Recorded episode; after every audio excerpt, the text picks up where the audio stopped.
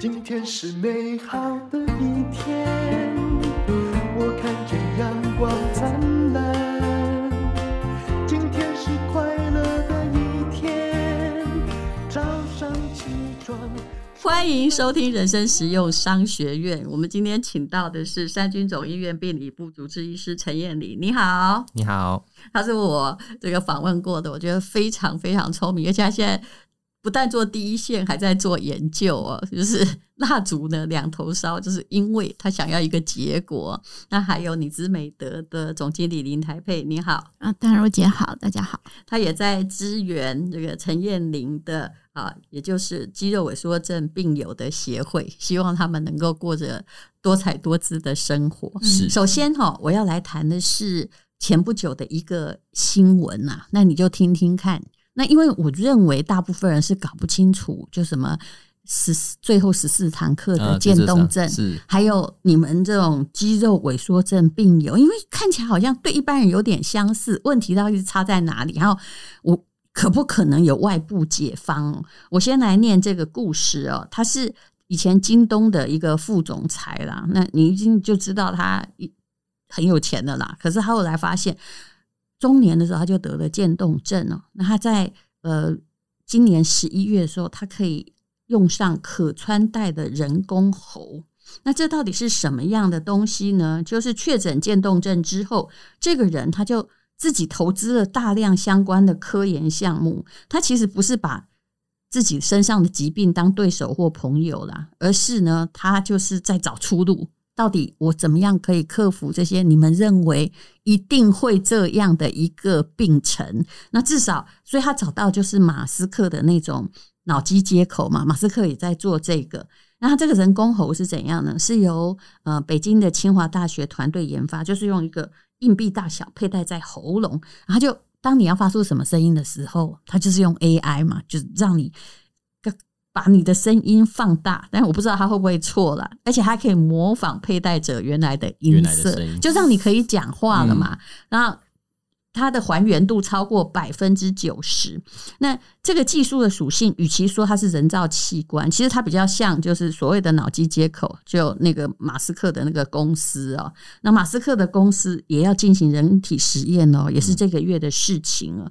他已经得到 FDA 的许可，然后招募志愿者。要是我，我也会愿意让他去实验呐，因为至少搞不好有解方啊，是不是？那。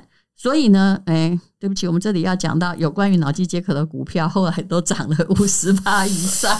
那每个国家其实都在做，然后全世界领先的公司是有的哦，是有五家公司哦。那马斯克的当然是第一名了哈。所以脑机接口的的技术，之前我知道马斯克他已经用了一个技术，就是让那个呃，好像。因为滑雪摔断颈椎，嗯，然后但是他的脚就没有办法力气的，对对对，因为就是因为你断了联系嘛，脊椎损伤，他就让他可以就像一个，他可以命令他的脚可以动，嗯嗯，你觉得这个？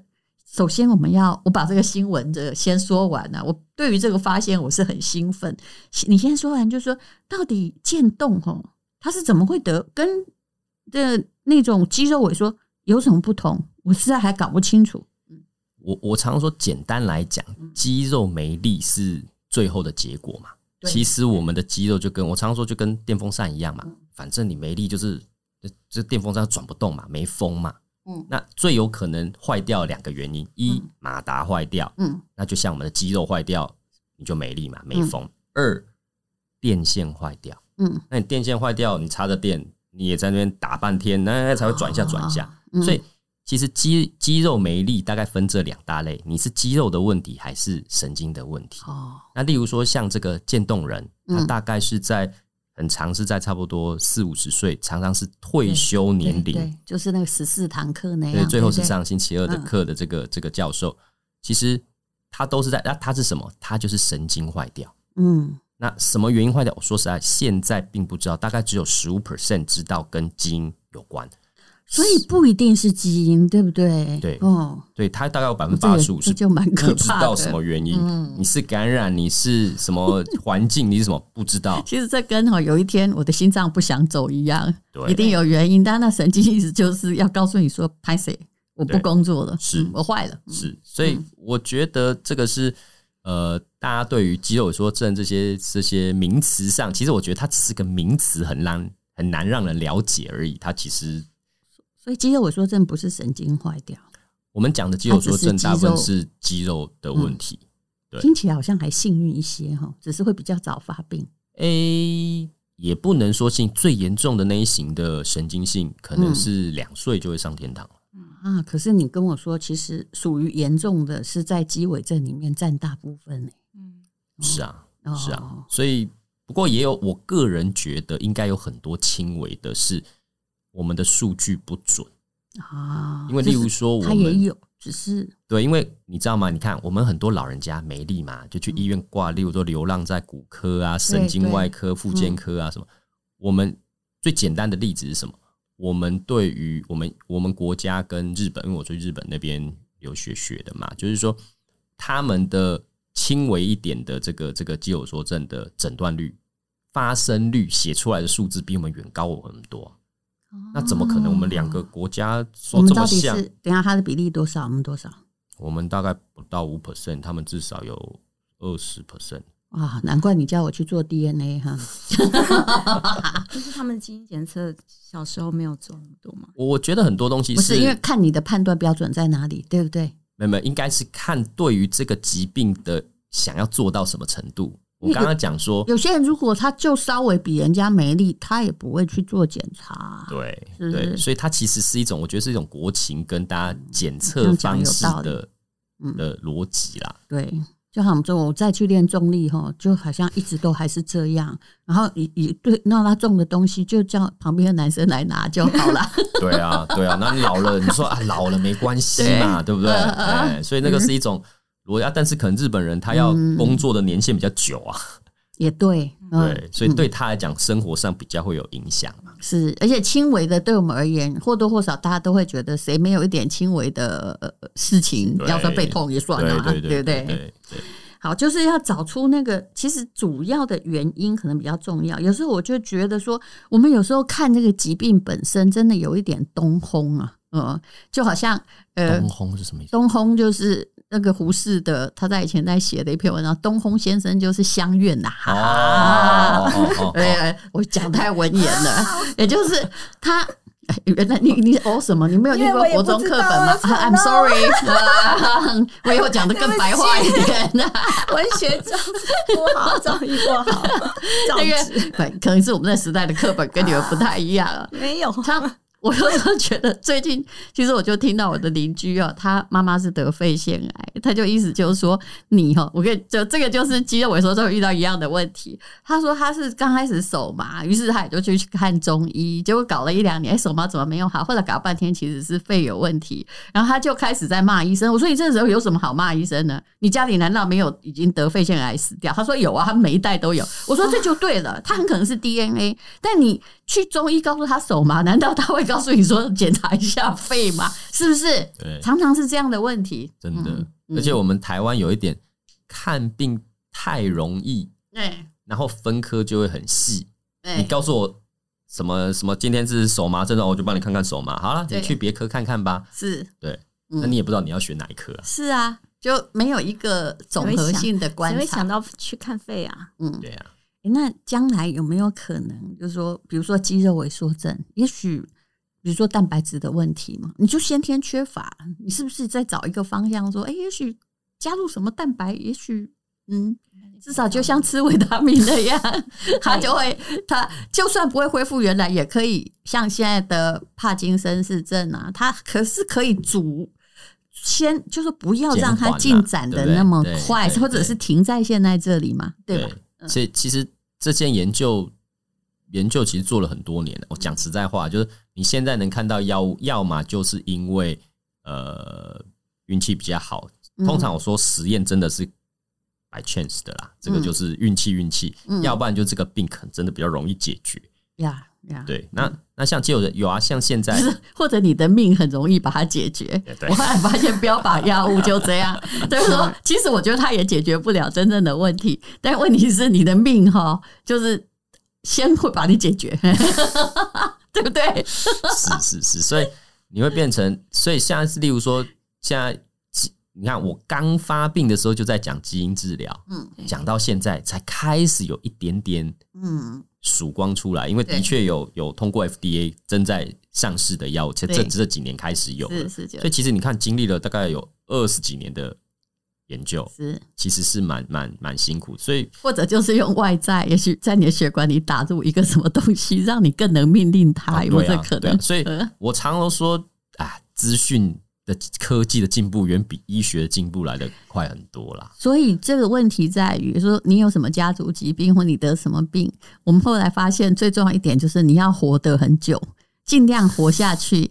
它比如说像肺结核，本来是不治之症嘛，嗯、但你如果是活过。有人发明了什么东西可以克制它？像天花，你活过了人家发现了牛痘的时候，哎，它就变成一个不费吹灰之力的病啦，是吧？是啊，是啊，嗯，所以我就觉得这个是有啦，越后面的出生的人，有有有信跟不信了。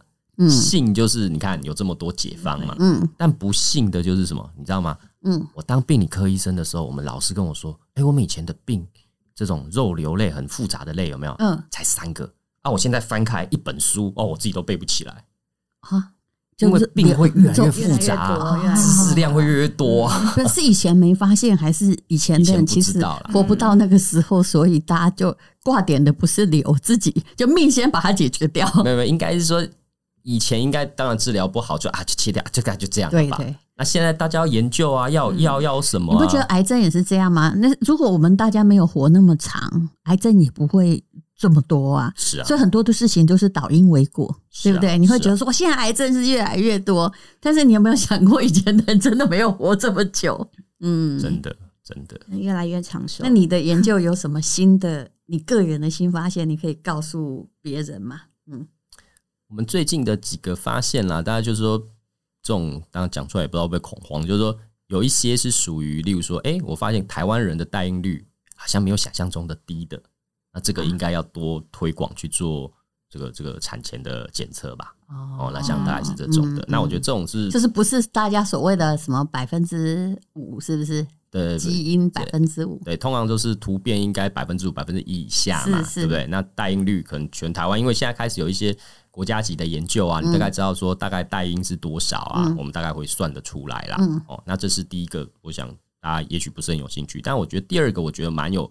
我最近的研究，我觉得蛮有趣的是，有一个病人来找我，嗯，她就是女生嘛，她就是要生小孩，哎，那但是她想要知道说，我可不可以下一代不要这个病？嗯、其实她蛮聪明的，就是你这一代也许免不了，可是下一代。也许你可以，因为现在有的都在做基因本身的调整啊，对不对？从一个胚胎时期，对啊，所以他也一定是听过这个嘛，所以就来问我。哎，我就说啊，那你是哪一个病？因为肌肉说这很多种嘛，是。结果他就讲出了一个现在没有办法啊做的，还有这种的，还是有这，因为例如说他的这个病的诊断方式比较复杂，嗯，所以他在胚胎的 DNA 量是不够的。也就是肌肉萎缩症，基本上它有很多种类型，跟你刚刚讲的肉瘤一样。对，其实很很多那跟肌肉、神经、肌肉相关的基因至少有四百八十几种，最起码有这么多种啊！每天那么又增加一点，又增加一点。它只是一个，如果它刚好在这里又是一个少数的话，它就是属于未研究的领域。对对对，那我我就觉得说啊，它其实其实这一类的病人，因为它显性遗传，下一代就是二分之一的几率。嗯，所以其实它蛮。病人算算大宗啦，比比我这一型还要多。哦、嗯，那我就觉得一直想帮他做这个解决。嗯，那我最近有想到一个新的方法。哦，那我就觉得哎、欸，有机会哦，所以就真的、可以在胚胎的时候过滤，也许可以帮他筛选一下。但这种状况就是你不要透过自然怀孕，对不对？嗯，就你才能够看见那个胚胎在干嘛嘛？对啊，嗯，是啊。所以因为、嗯、因为我之前是在。天主教医院嘛，其实天主教医院是不不不不赞同这种对，嗯，所以我我所以觉得说，所以我最早以前我也觉得啊，那个怀孕的时候羊水抽一抽验一验，你就知道有没有。但是你就会觉得，那你真的有要拿掉吗？其实我的逻辑跟你一样，我那时候怀孕是最后一次机会，所以我没有去做胚胎的那个裁剪，嗯嗯而且我当时年纪已经大了，当时怎么算那个数据一定是不好的。那医生就看了看那个数据，就说以你的年纪计哈，因为你被乘以一个很烂的数字，你看医学的应该知道。说其实我看是没有的，你因为你已经这么危险，就不用做。可是就很多阿呆呀、啊，就会说什么哈，你做坏事犯不做。我问你，数理好，逻辑重要，还是你跟大家一样重要呢？是不是？是啊，是啊，是啊。而且还有，哎，别人有些人哦，如果你是真正虔诚的基天主教徒，或者是那个某个教的教徒的话，我问你，你要不要负责？我可以跟你讲，如果你真相信上帝。你搞不好全部愿意负责，就算他是一个唐氏儿，是啊，我觉得这是个人的选择。还有你有没有能力做这个选择，对不对？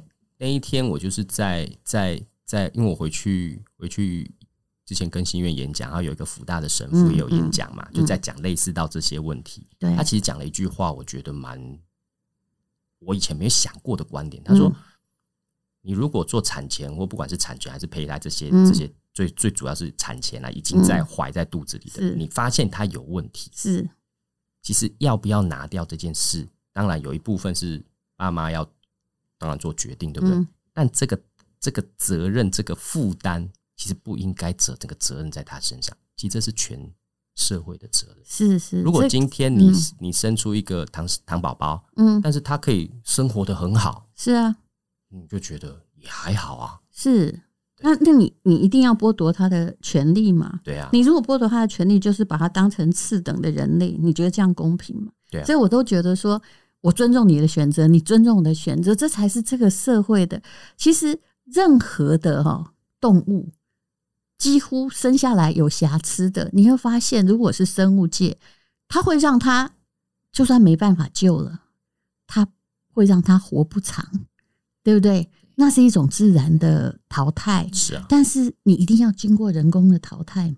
我觉得我现在没有想说任何结论，但是我认为这的确是一个每个人要考虑的问题。谁说只有健康的有资格生下来？是啊，啊，所以，所以我其实，其实我那时候，呃呃，我前几年有出一本书嘛，对不对？其实那里面我在跟人家访谈的时候，他们就问我一个问题，说。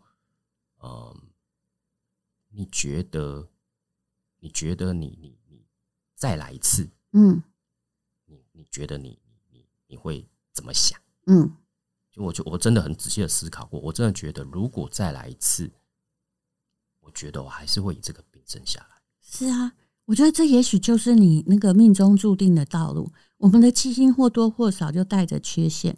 我也曾经说，我都讲很大声啊，各位，我虽然现在没有肺癌，但我肺部有二十个洞，我很知道。就是哪一天哦，其中一个哦，只要给我长大，我一根起波米啊，开始告别的，因为这是我家族 DNA 啊。因为自从我公布之后，我旁边所有跟我一样的姻亲去做检查，哎，五分之四有肺癌，只要年纪比我大，我算非常 lucky 啦哈。所以大家不要气我哈，但我也不太容易被感惹惹毛，因为我怎么想都觉得说，哦，我跟你 gay 搞啊，那个我划不来哦，对不对？因为那个你知道啊，中医嘛哈，肺我不。能生气啊，对不对？所以你说这个问题是在于，那我也算是基因有瑕疵的人类。如果这个检验的出来，我爸妈是要把我干掉嘛？那我可以跟你说，那只要稍微笨点，你就要干掉，什么都要干掉的话，啊、那可能十个要干掉八个，那你就会变成谁的支持者？答案是希特勒。嗯，啊，所以希特勒是片面的种族主义者。对啊，可是就是这个逻辑。对啊，哦，因为那一天，其实我在网络上看，就是。就是呃，他说人的这个这个这个叫什么？人为什么要活着？嗯、我都会其实对这种问题我都会有兴趣。我也是从小在思考这些问题的人。他，嗯、他的那个回答，哎、欸，我没有想过。他说其实就是没有答案。哎、欸，对，那你就觉得哎、欸，为什么就是没有答案？嗯、他说，如果我们先假设题，如果今天人为什么活着有一个答案，嗯，嗯那会变成怎么样？嗯，会变成大家是不是都要往那个地方走？是不是？然后大家来这边做竞争，那你差的你就被干掉。我们就变成那个罗马竞技场里面的野兽嘛，体力强的才能活下来。你觉得这是人类社会吗？不是啊，那、你一定要过那个完美的一生吗？哦，难怪你现在自杀率很高嘛？为什么？你觉得自己不完美了，美对，嗯、你就干脆了结它。你真的以为你现在一条命是在打电玩嘛？嗯，是啊，嗯，是啊。好，其实，在牵涉下来，我们可能会牵涉更深层的哲学话题。那无论如何，现在是可以，如果啦，就是你想要有呃比较，就是说不要一定那么就是注定，好像要有什么肌肉萎缩的。下一代的话，至少陈燕玲医师他想办法帮你解决这个问题，因为你不能不在胚胎的时候下手啊，对，啊、你不能等它变成一个生命你才下手，是啊，是啊，所以有很多可以事先先做，或者是真的发生，大家一起来面对嘛。嗯、好，我们今天请到陈燕玲医师来讲这种种的话题哈。那呃，做媒合的是李志美的总经理林台佩，因为他跟基伟正在。一起寻求出路的同时，希望带给呃，就是肌萎症的病友一个有趣的生活。那有趣的生活当然需要企业来投注资金。当然，他们以后如果行有余力啊，有很多的，就是在台湾还算少数族群的，就可以一直推广，然后能够帮就帮。我觉得这是企业的社会责任中的一环。没错，啊，那对，来。说明一下你们的新产品吧，哈，对，马上把你们隔开。我们的强骨力，对，我们是是配合这个公益活动出的产品，因为我们觉得就是呃，这是吃什么的，不能不能有医疗类的。我看你怎么讲，我觉得这是台湾最难讲的保健食品的问题。行动有力，对，我们的灵活力、关键力都要，这可以念吗？哈。对，那个可以啊，那个因为它是酵母跟维生素 D，对，你敢写在封面上一定可以念，不不能的就不要乱念，因为这是卫福部许可的字眼。维生素 D 足量，我们可以帮助骨骼生长发育及肌肉的正常生理，然后。然后维生素 C 可以增进体内结缔组织及骨骼生长，嗯、因为我们其实还是很多事情要提及早保养啊。然后有啊，我已经有骨松状况。对，就是其实大部分人现在三十几岁就开始有了啊。是是对，所以它可以让你行动比较有力，然后比较灵活。是什么研究机构跟你们一起推出来？因为我知道你通常还是会找一些就是有公信力的研究机构。其实这个是那个。哎、欸，他没有被我秀出来耶。对、嗯、他私底下，其实我有一些顾问啦，就是一些，譬如呃一些呃那个营养营养学会，为什么是要加 D 哈？嗯，哦，因为他们都对于那个结缔组织还有那个 D，就是你本来骨头都会只吃 D 嘛。嗯，钙质跟 D 嘛，但是很多人对于钙跟 D 其实吸收度是不是很好的？然后你也不可能一天到晚去晒太阳，因为黑素黑色素。